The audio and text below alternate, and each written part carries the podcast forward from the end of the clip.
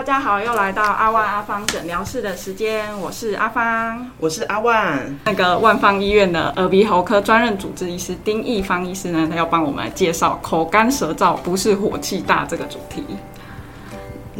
讲到口干舌燥不是火气大，所以一般我们平常熬夜的时候，可能会人家所谓说什么肝火旺盛，所以跟口干舌燥这件事情是完全两件事情。当然，你说那是中医的讲法，对，就是说嘴破啊。对对对，确实我们在口干的时候也会造成容易嘴破。其实它整个口腔，你你只要口腔有一些状况，其实。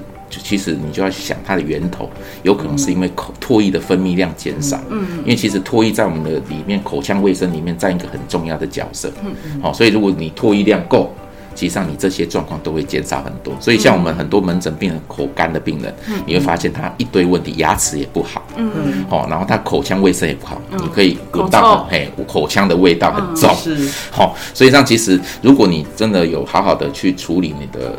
唾液的功的的功能处理好的话，其实它的整个口腔卫生都可以改善很多。对，所以口呃口干症这问题主要是自体免疫，然后还有唾液腺功能的问题。那我要怎么知道我唾液腺功能？呃，例如说做什么检查，或是我平常可以用什么方式？例如最常听到就是望梅止渴，我是只要看到一个酸梅，我没有脱衣，我是不是就觉得我是不是有口干的问题？好，当然这个是比较简单的方式啦，就比如说你今天吃一个，像我们一般的检查，我们会请病人去做一些像脱衣线的摄影，哈，就是我用一样用一个柠柠檬汁啊，啊酸的东西去刺激。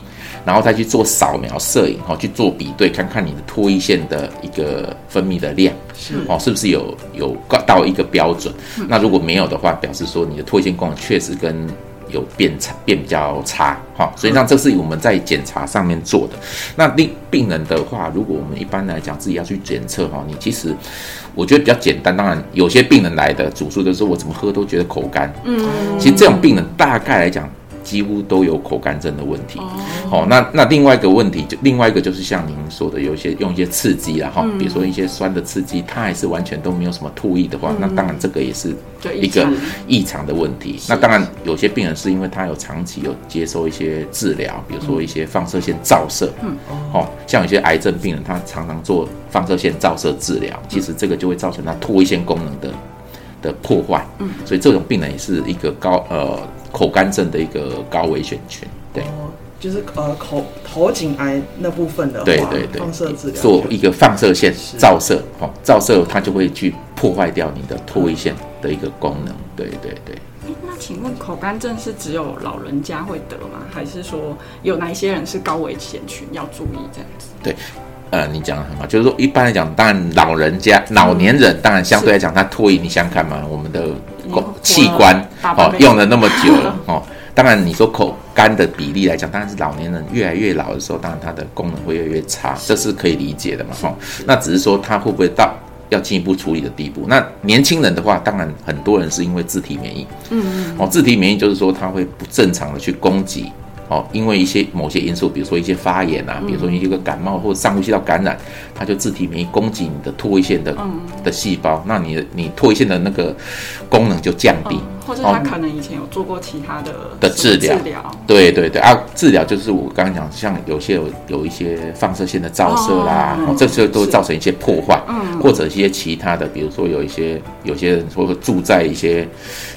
一些一些辐射线哈，哦，那些也会造成一些唾液腺的一些影响，所以让其实我们就是病人，如果说有一些这样的一个接触史的话，当然就要特别留意你的唾液腺的一个状况。是，嗯。那通常还会伴随什么并发症吗？除了就是口腔啊，还有吞咽困难的部分。你诶，一般讲，你说口干的部分，对对对，哦，口干，因为你唾液腺。功能变差了之后，哦，那我们大概就是会注意，就是第一个就是口腔第一个嘛，那第二个部分来讲，就是说这边会常常会，如果反复的溃疡，嗯嗯，然后会溃。溃烂，哈，如果你因为你唾液量很少的时候，其实我们有有有些病人确实反复的溃烂之后，他就有口腔癌的风险，哦，所以这个这个当然这个比几率不高，可是如果他反复的破。破坏有可能，嘿，有这种风险，所以让其实口腔卫生其实对于我们的一个口腔的一个状况其实蛮重要，就是唾液的功能对我们这个口腔的卫生其实都很重要，对。那想请教医师，治疗口干症通常都会用什么工具跟就是治疗的方式？那它有可能根治吗？对，哦，这个问题也也是非常的 很好的问题哦。其实很多病人，其实在我们的的老师那那辈都是叫病人去喝水。可是说实在，喝水哈，我在门诊常常遇到病人，他说喝水我怎么喝还是干了。嗯，好，那所以表示说喝水只是说他已经可以去自己做的。可是这样做完，他还是没有改善的时候，我们当然需要做一些介入性的治疗，哦，不然这样病人来不是很可怜，你没有得到你想要的一些治疗，对不对？好，所以让我我我们现在当然就做一呃基本的检查，评估他脱腺功能之外，哦，那当然有些像目前有一些就是刺激脱一些分泌的药物，哦，他就去刺激，就是。刺激当然分泌量多一点，啊，可是有些人吃会有一些副作用，嗯，好，有些人可能会盗汗啊什么的，是有点像，比如说干眼症会滴人工泪液，那如果口干症是会滴什么人工唾液？有人工唾液没有错，那个那个又是另外一个，哦，我刚刚讲那个是药物，哦，它可以去刺激你的唾液分泌，哦，这是一个，那只是有些人用会有一些副作用，是，哦，啊，你刚刚讲那个也是一个人工的唾液，哦，人工唾液我们就是也是目标也是一样认识我们的口腔，嗯，哦，那其实有些我们在。给病人用起来有些效果也不错，嗯，好，那可是原上要根据病人他的一个唾液腺破坏的程度啊，如果他破坏的不太严重，哦，那当然用完他会觉得很改善蛮多的。那可是如果他已经很严重的时候，我们的进一步的处理就是要去找更会造成他这个的原因。嗯，哦，有时候我们现在我们有一些比较新的一些治疗方式，像一些唾液腺，我们作为内视镜，哦，哦，去检查他唾液腺。里面是不是有一些慢性发炎？哦，实际上我们这已经做了非常多哈。其实进去看，你可以看到整个唾液腺整个都是发炎的，非常厉害。嗯，哦，那或许可能是自体免疫造成的，或许可能是因为一些发炎感染造成的。那我们透过一些抗发炎的药物去处理，是那甚至把它整个管路把它通畅之后，其实病人做完之后都可以获得一些改善。嗯，哎，所以手术的部分，它算是一个诊断，说确定到底是不是唾液腺功能的问题。哎，手术的话，我们通常是去看看它里面的唾液腺管路，还有它的腺体里面。好，我们可以整个从内，现在嗯，那个是很微创的一个内视镜。好，那其实有在做这个手术的人也不多。哦，其实耳鼻喉科医师大概，丁医师，您有在做？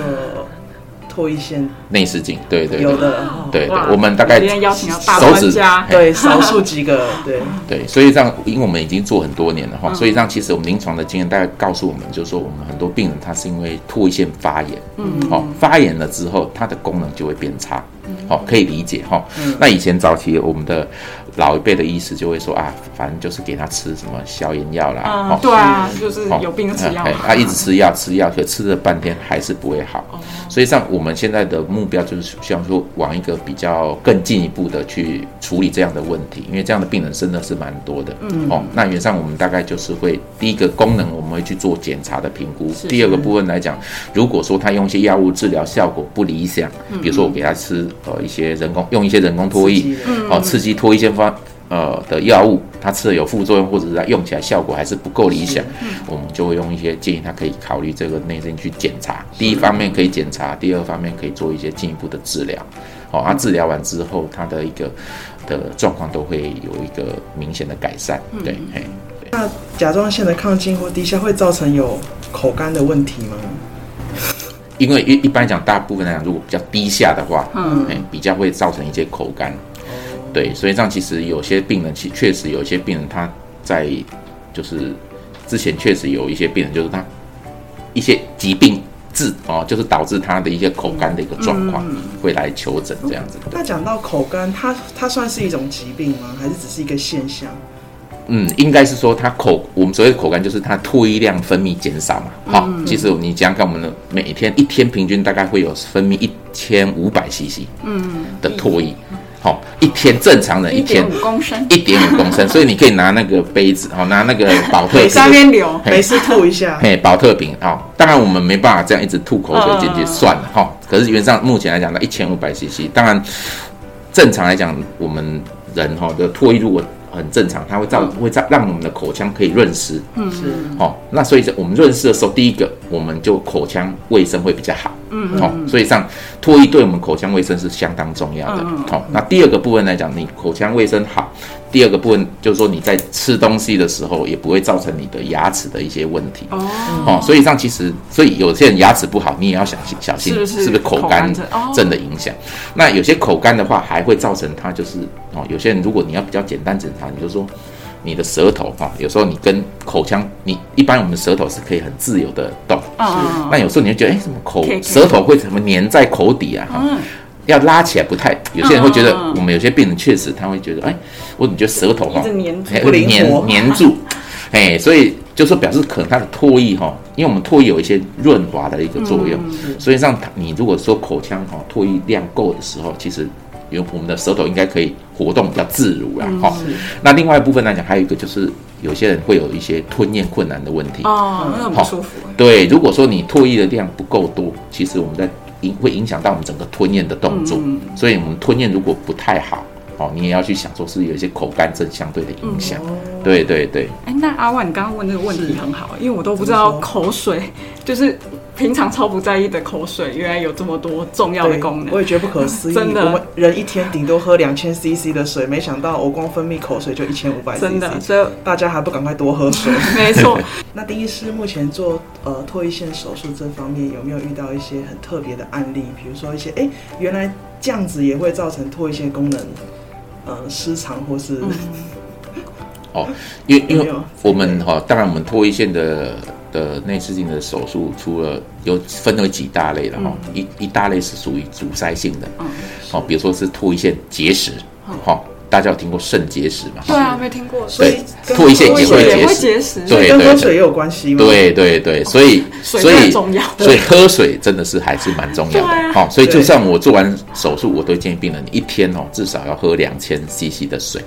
哦，尤其是现在天气这么热，是很难。你水喝的量少。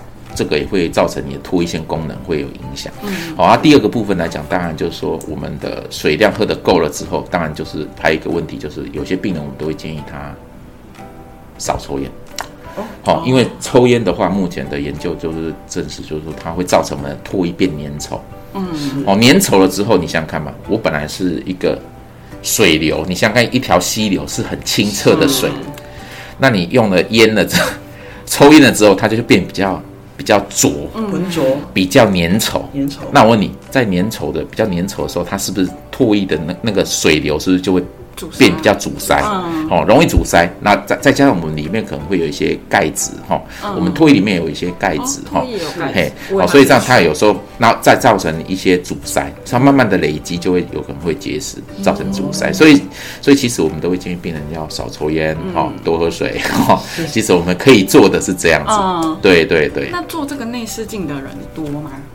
原则上，现在其实随着现在的一个状况啊，其实比例是有慢慢在上升哦。因为其实早期大家不知道可以进一步的处理了，根本就不知道有这个，真的不知道。